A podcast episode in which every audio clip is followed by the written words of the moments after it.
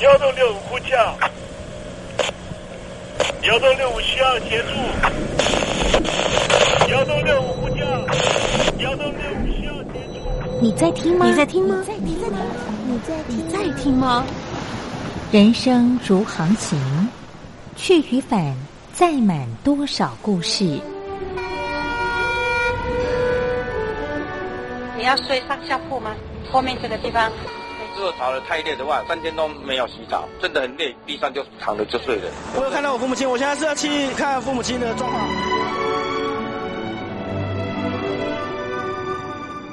聆听故事湾，让每个故事找到属于自己的码头。我到了那儿以后，我们就往妈妈家去。我一到那边，就感觉我妈妈已经她能够活活下来都不容易。我知道，他没他没跟我讲，我也不敢问，好好苦。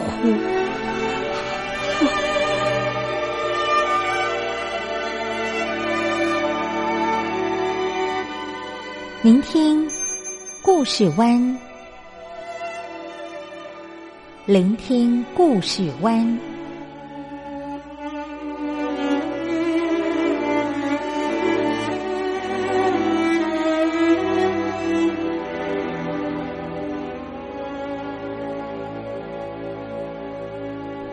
故事总有一个停泊的港湾。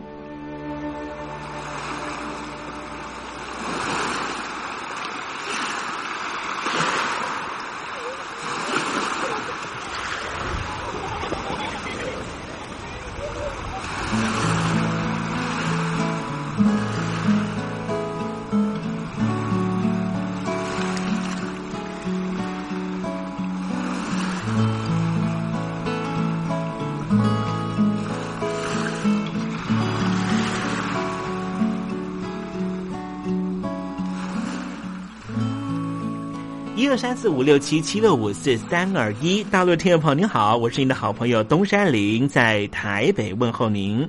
正在为您进行的栏目就是聆听故事湾，一二三四五六七七六五四三二一，全年无休，每天在空中为您服务。您在每天的凌晨三点十分，或是傍晚的六点十分，都可以在光华之声频道收听到这个栏目。聆听寰宇趋势，不用太多解释，因为聪明的你心中自有诠释。亲爱的听众朋友，我们的节目早晚各一次，听众朋友你可以选择最适宜的时间，和东山林共度这短暂的五十分钟的时光，就在光华之声的频道空中相见。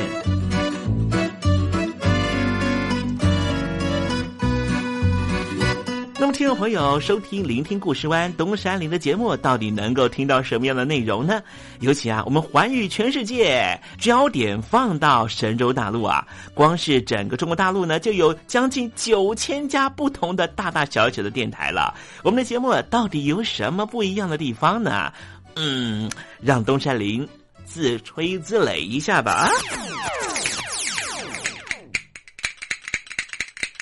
宫中频道何其多，赵钱孙李挺能说。热点平地上直播，仔细听来差不多。直播室外领导多，你说他能怎么说？开场才说茶黑窝，碰上土狼不敢摸。主播低头翻翻稿，导播左右反复搓，想到孩子泪婆娑。好了好了，都别说，且听东山林怎么说。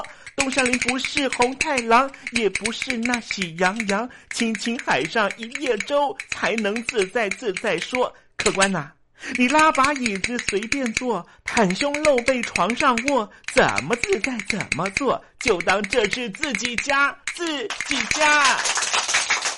睁大眼睛，show time！Hello，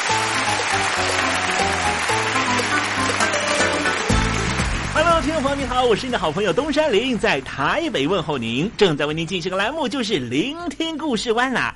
为什么节目的开场要这样的隆重呢？因为在凌晨三点钟的时候才进行我们的节目啊。听众朋友可能正在打瞌睡之中，或是呢在睡梦之中，所以呢要赶快把听众朋友呢让那瞌睡虫踢到九霄云外啦。听众，今天的节目非常的精彩，千万不要错过喽。那么精彩的内容到底包含了什么呢？赶快让东山林为您报告。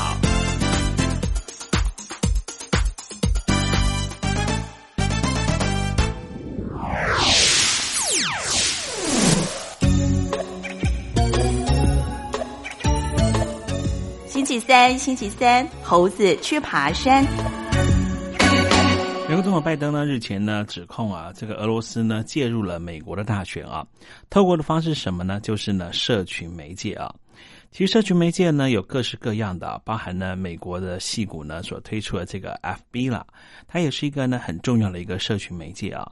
但事实上呢，FB 呢也常常呢传送一些假讯息了，这当然呢也让这个呃主客组呢非常非常的头痛啊，就是说。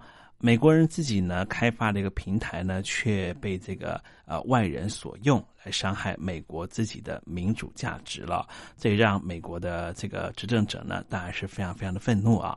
好，待会儿呢，在时政你懂得的环节里面，我们就来谈谈这方面的话题。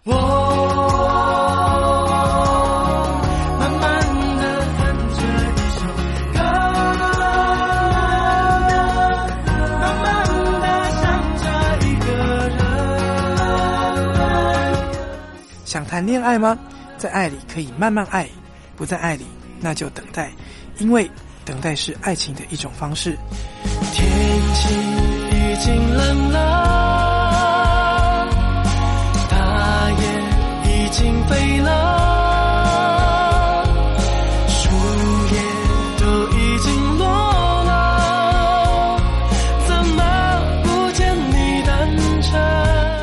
是 No Name 于宪中，希望你会喜欢我对爱的诠释，也邀请你收听东山林的节目。天蓝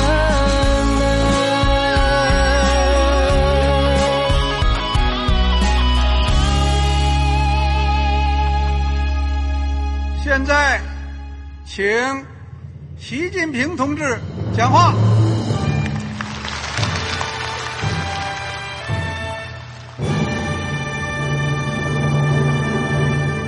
中国梦必须紧紧依靠人民来实现。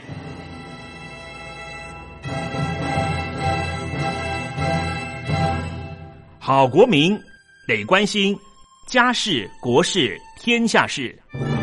呃，谢谢发言人。我们注意到，现在那个外面有很多关于前中央政治局委员周永康的一些消息和报道。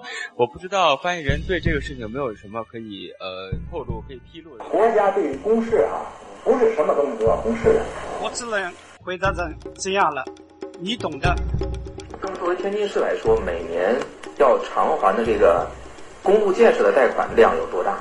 哎，这个郝国民，这个偿还的得回避时政敏感议题，因为他这个这个事儿我就不好再说的太细。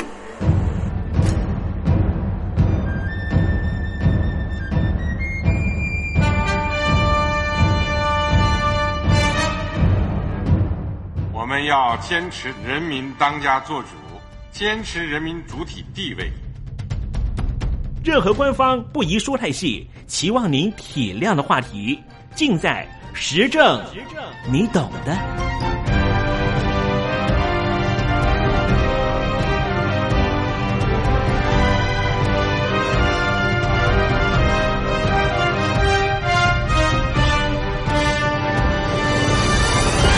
我只能。回答这样了，你懂的。那些官方无法为您说太细的事情，就让东山林为您详细的说明白。天婆早上好，晚上好，正在为您进行的栏目就是聆听故事湾。此刻为您进行的环节就是时政，你懂的，一同关心焦点话题。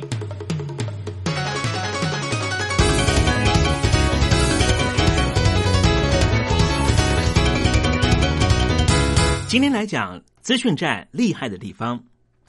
二次世界大战之前的某一天呐，美国有一个广播节目突然播送了快报，宣称外星飞行物大举入侵纽约。节目结束之后，虽然强调这是一出广播剧，但是传言却迅速传播，很多民众逃离家园，最终在美国政府和媒体的澄清之下，恐惧才逐渐平复。而这件事情也成为了所有学过传播学的听众朋友应该都熟知的传播效果、谣言和恐慌的经典学习案例。这一出美国的广播剧《火星人》，对于美国社会的恐慌，这是数十年以前的事情。但是现在，另外一种流言恐慌正在袭击美国社会。这一次的入侵者是俄罗斯，而且不再借由广播电波。而是透过脸书、Twitter 这一些社交网络的工具。脸书和 Google 还有 Twitter 都承认，二零一六年的时候，在美国大选期间，曾经接受俄罗斯外围机构的假账号委托，针对政治议题投放了数十万美元的广告。这可以看出，俄罗斯的红场涉嫌以谣言或是假讯息介入美国总统选举的意图。而迅速的在美国政坛和美国媒体投下了燃烧弹。好了，问题来了，当初的美国总统候选人川普、特朗普和美国的总统参选人希拉蕊，在美国总统大选期间呢，合计投入了八十六亿美元的预算，光是购买脸书和 Google 的广告就花了八亿美元，而俄罗斯机构数十万美元的假新闻广告。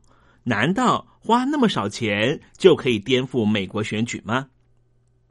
今天跟您谈这个话题，主要的原因是因为台湾也是一个民主国家，所以我们的选举有没有可能受到外在力量的颠覆呢？就以俄罗斯的圣彼得堡具有官方色彩的网络研究局为例，这个机构专门组织网络渗透行为，俗称“网军农场”。在过去几年，他们针对美国总统的选举策划了一桩另类的竞选活动，其中网络策略包含了四项。第一项就是分身假账号，他们至少成立了一百一十八个假账号，总计超过了八百万名的订阅者，在借由小额广告增加传播效果，单是一个礼拜就可以最高创造七千万次的浏览人次。第二种方法呢，就是针对性的打击。他们在社交网站以及《纽约时报》等媒体留言板上面集中打击希拉蕊，假意支持川普或是桑德斯。桑德斯就是当时在美国民主党党内初选的时候和希拉蕊竞争的对手。他们利用机器人自动留言和回骂，借此在网络上面带风向。第三个策略就是挑拨性的议题。专挑美国民意的敏感矛盾下手，例如非洲裔的美国人的人权、伊斯兰的移民，还有 LGBT 的性别平权等等，用非常偏激的言论挑拨双方论战，甚至假冒非洲裔的美国人和穆斯林团体的脸书专业散播仇恨和谣言。第四个策略就是地区性的投放。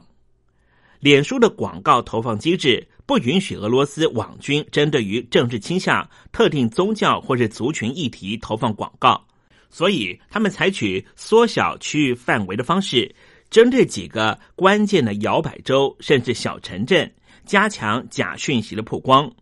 最终目的就是造成美国社会的分化和纷扰，把选情的影响力极大化。日前，有一名网络广告行销业者公开了操演，展示社交媒体如何利于谣言的传播。他制作了一个假网站的网页，放上了颠倒后的 CNN 的标志，然后贴上了一则明显是假新闻的讯息，再以假名创造了脸书专业，分享了这一则假新闻。前后只花了一小时的时间。最后，他利用脸书广告机制。针对政治倾向保守派的脸书的使用者投放了五十元美元的广告，即使他刻意让品牌的标志和假新闻容易被识破，脸书还是接受了他买广告。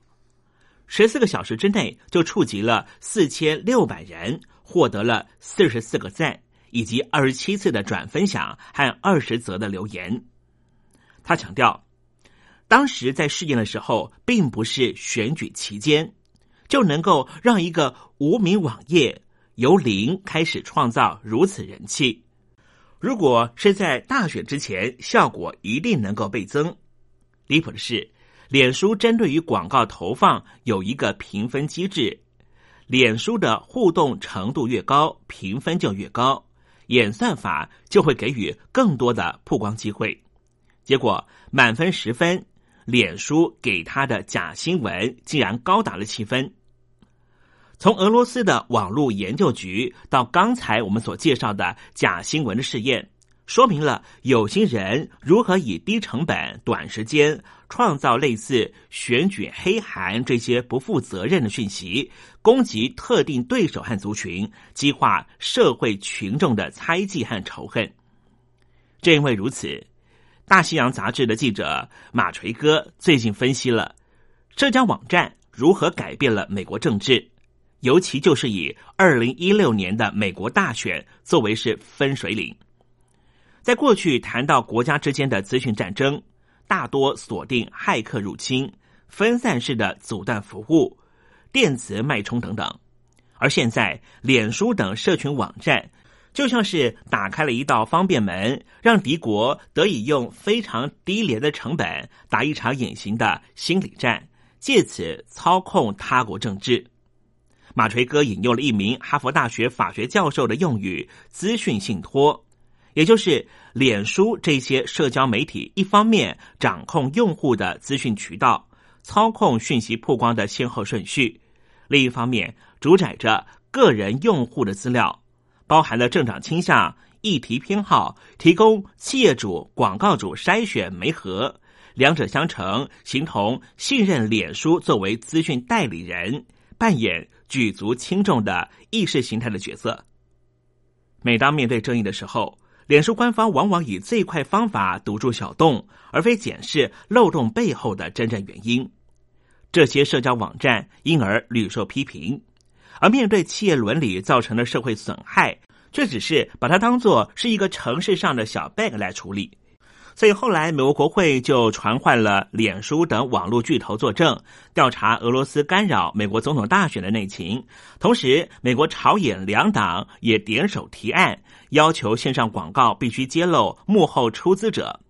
台面下将上演一场非常激烈的游说攻防战。《纽约时报》的专栏作家鲁斯做了一个脍炙人口的比喻，他形容脸书创造一个科学怪人，即便是脸书的创办人祖克伯都没办法驾驭这个庞然强大、渗透到社会神经末梢的社群怪兽，没办法预期它可能会造成什么样的伤害，也只能够在事后贴上 OK 棒止血。科学怪人是无辜的，它是人心的创造物。但是俄罗斯的网军机巧的展示如何利用西方世界自傲的科技和民主反将一军，暴露美国社会的缺陷。从火星人到科学怪人，谣言、恐慌和不信任从来都没有远离我们的社会。为什么脸书、Twitter 这些社群网站非常容易出现假新闻呢？主要的原因是和其他媒体比较起来，在网络上面制造一个假新闻的成本太低了。相较来说，如果你看了这一则假新闻，你想要去核实它的真实性，成本却非常高，因为你根本无从查起。同时，社群媒体已经是一般人获取新闻消息的重要渠道。成年的美国人当中，有百分之六十二的人每天从社群媒体阅读新闻。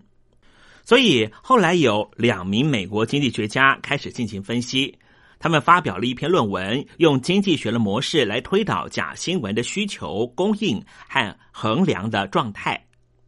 两名学者针对于二零一六年美国总统大选期间网络社群媒体的假新闻进行分析。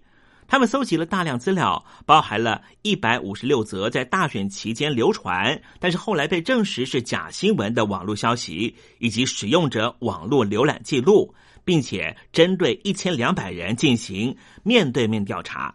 他们发现假新闻传播的范围非常惊人，在大选期间，那一百五十六则假新闻在脸书上面被分享了三千七百六十万次，浏览次数更是高达了七亿六千万次，等于平均每一名成人的美国人浏览了三次。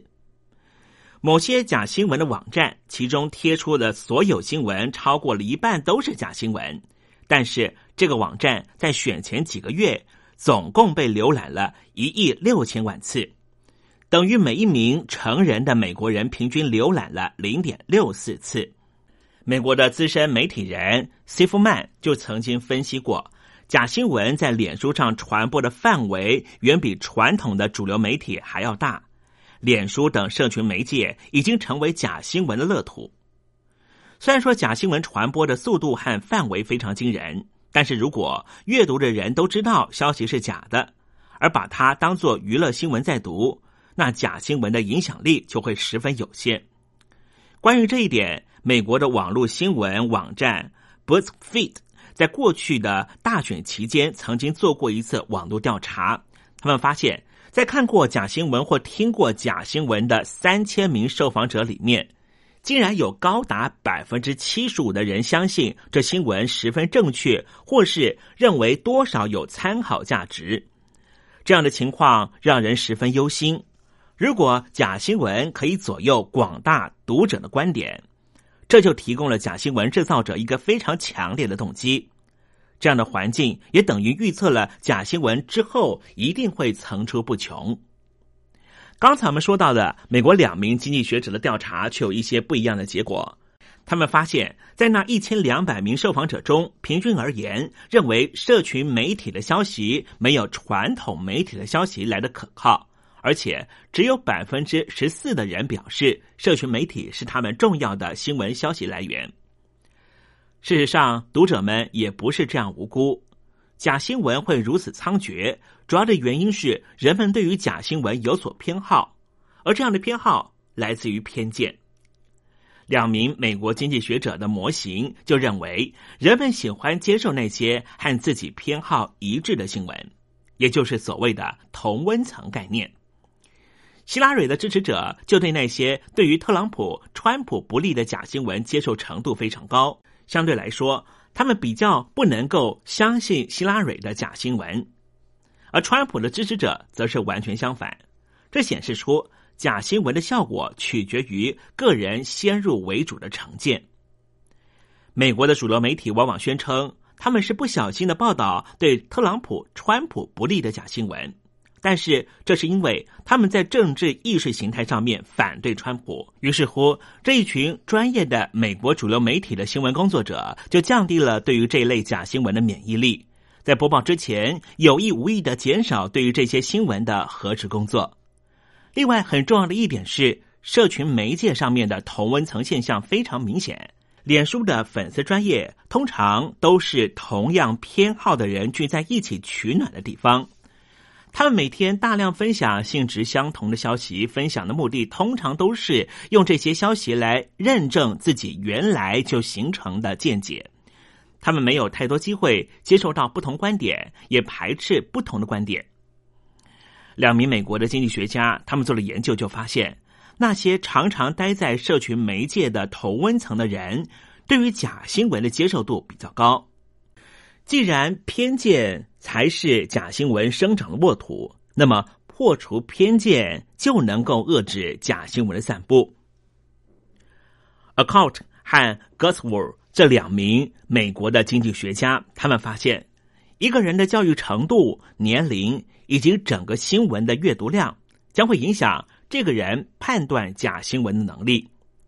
教育程度越高，年龄越大的人越能够分辨出真新闻和假消息。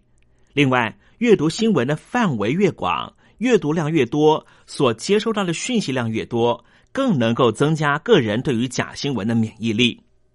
兼听则明，这句谚语在此得到了非常好的印证。所以，听众朋友，要如何杜绝假新闻呢？那就是常常接受不同的讯息，即便是这样的讯息和你原来所坚持的价值观或意识形态不同，也要听听别人的看法，到底是什么。听多了之后，你自然而然就能够分辨出那些在你耳里、在你眼中看到不太一样却有点奇怪的讯息。而这些讯息，如果你愿意静下心来想，你就会知道这些讯息都是假的。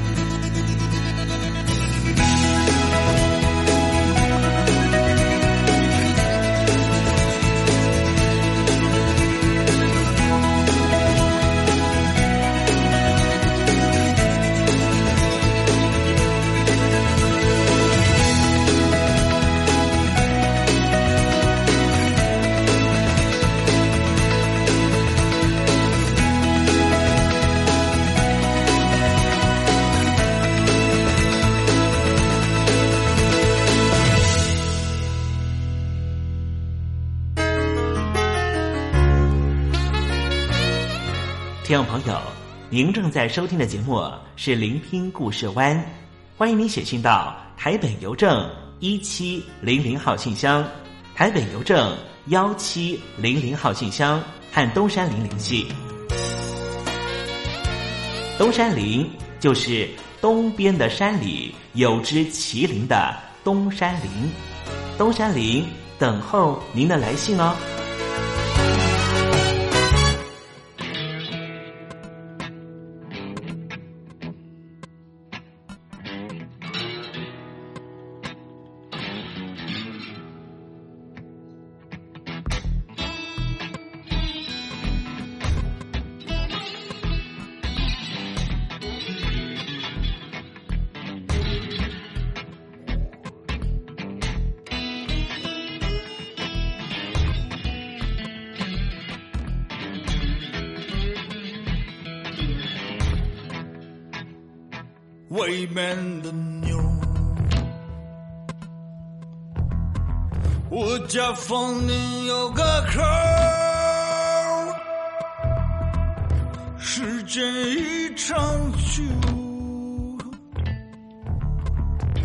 像是一个星球，外面的牛儿。你的身旁是北岛，我躺在床上起，我要射中你的星球。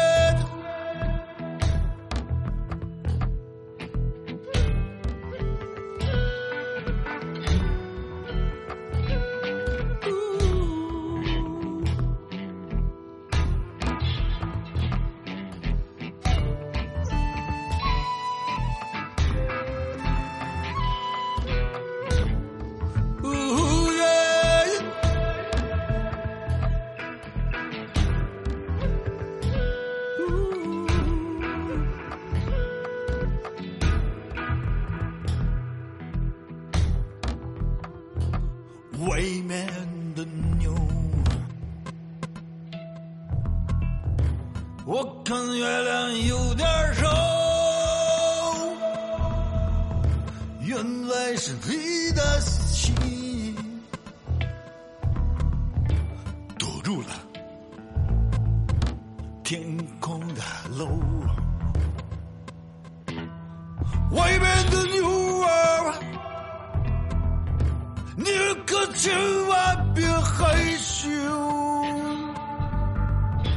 给我你的手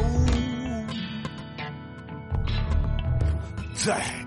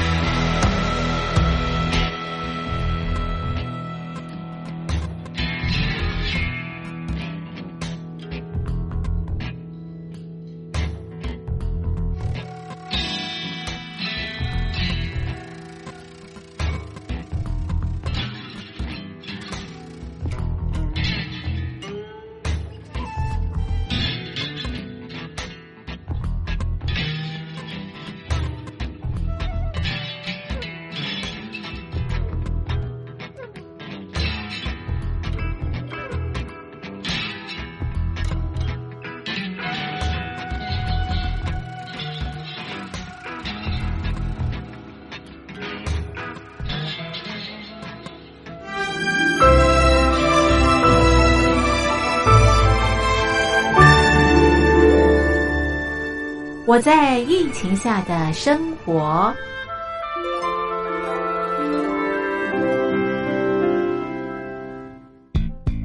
三十六点一度很健康。哇 covid nineteen 新冠肺炎在全球蔓延后量体温成为日常走到哪量到哪。还有啊戴口罩也是生活必备没戴口罩寸步难行。哦。非常时期，能不要出门就不要出门，在家办公最安全。三餐买外送，购物到线上，尽量避免跟人接触。非得出门也要与人保持距离，小心再小心。回家后一定要勤洗手。啊，反正心里怎么说呢，也有点紧张。病情现在这么严重，心里总有点恐慌的。回去以后赶快的就，就是洗仔细的点儿，哎，洗彻底的点儿。而现在没有健康码、核酸检测，在大陆哪儿都去不了。出国旅游更是想都别想。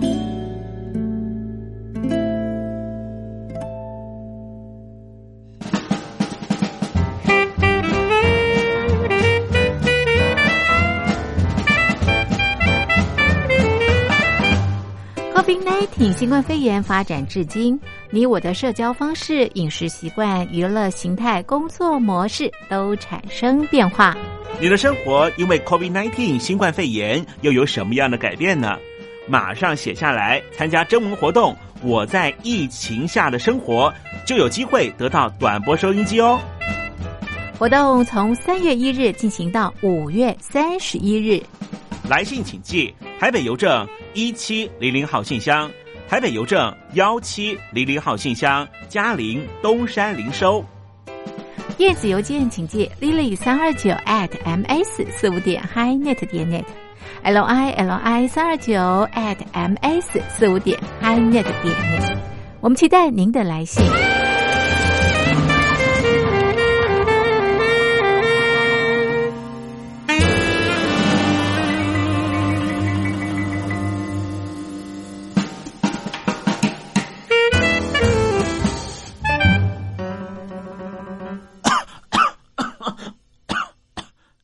哎，别害怕，我我没有染病啊，我只是喉咙痒痒的。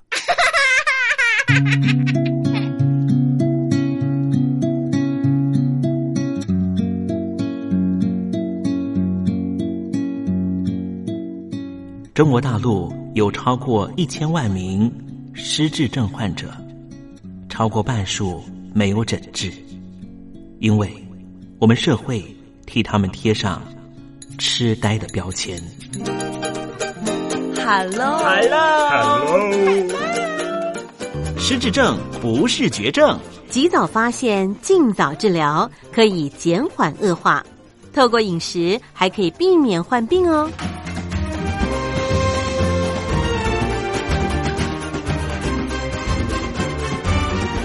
跟着东山林就知道怎么吃不失智。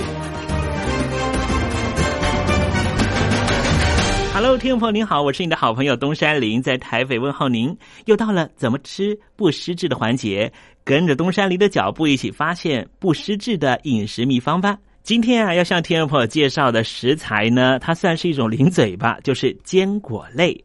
坚果类呢，它含有非常丰富的单元不饱和脂肪酸、维生素 B 群、维生素 C、维生素 E 以及钙、磷、铁、钾、钠、镁。钠、锌、铜、硒这些矿物质，其中松子有长寿果、养人宝的美名，因为它的油脂量高达了百分之七十，大多数都是不饱和脂肪酸，而这些脂肪酸不能够由人体自行合成，一定要从食物中摄取。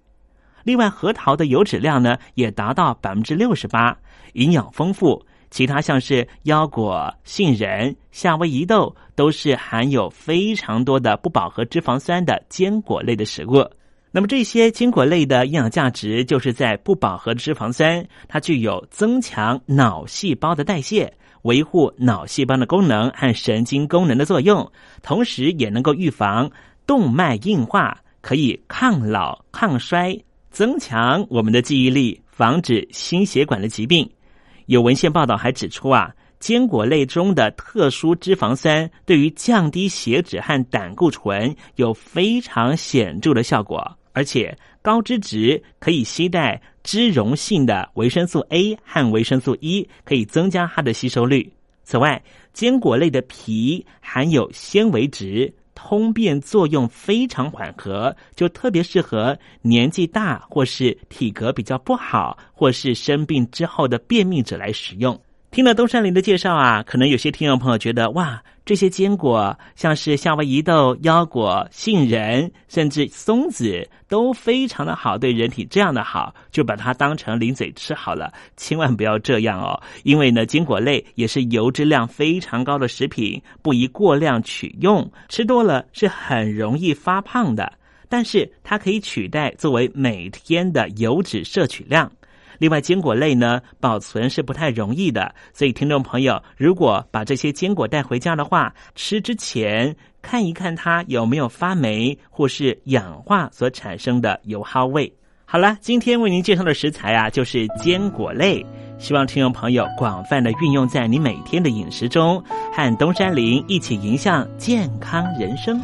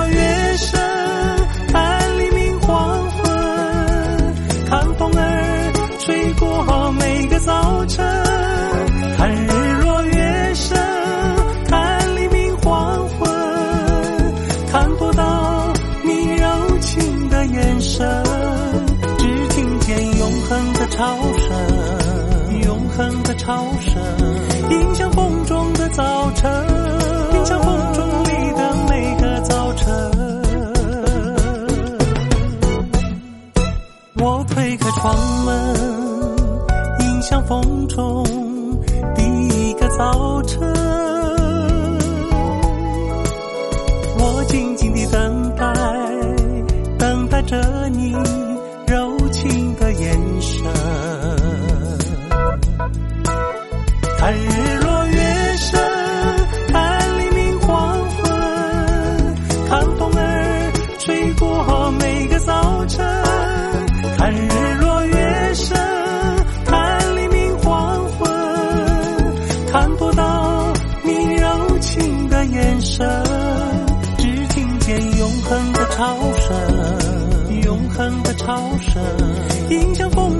早晨，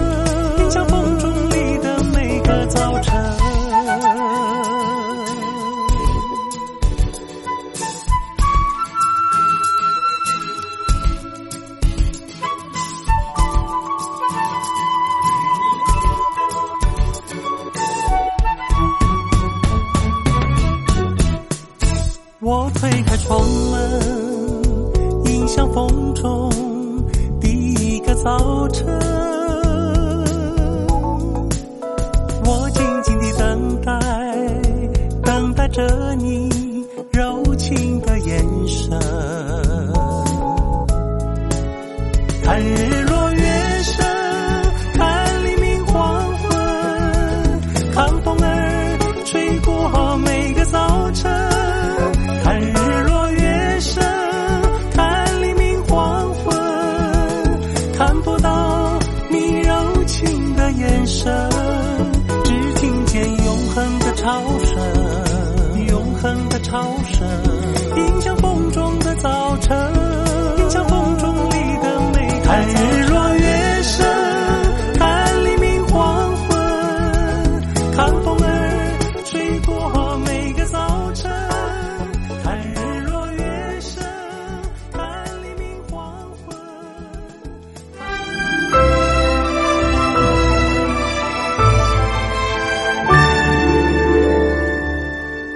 我在疫情下的生活。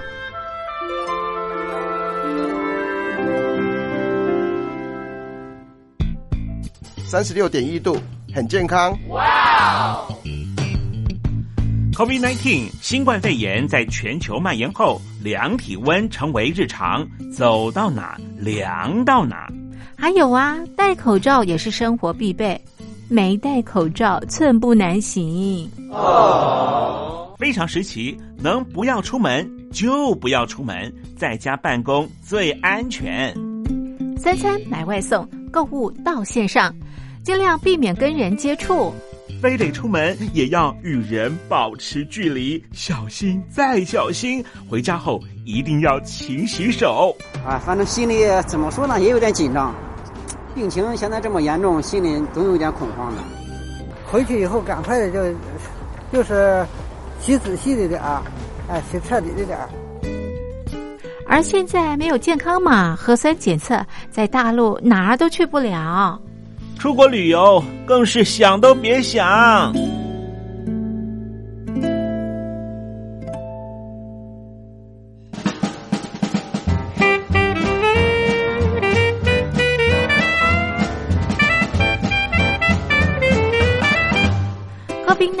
新冠肺炎发展至今，你我的社交方式、饮食习惯、娱乐形态、工作模式都产生变化。你的生活因为 COVID-19 新冠肺炎又有什么样的改变呢？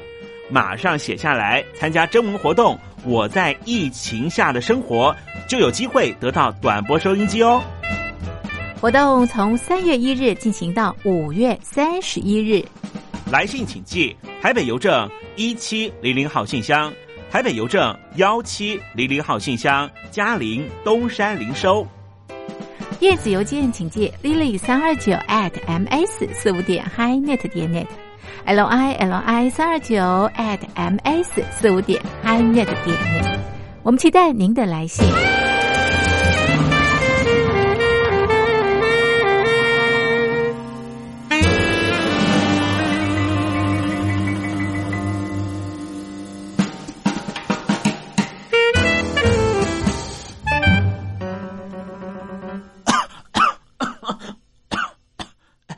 别害怕，我我没有染病啊，我只是喉咙痒痒的。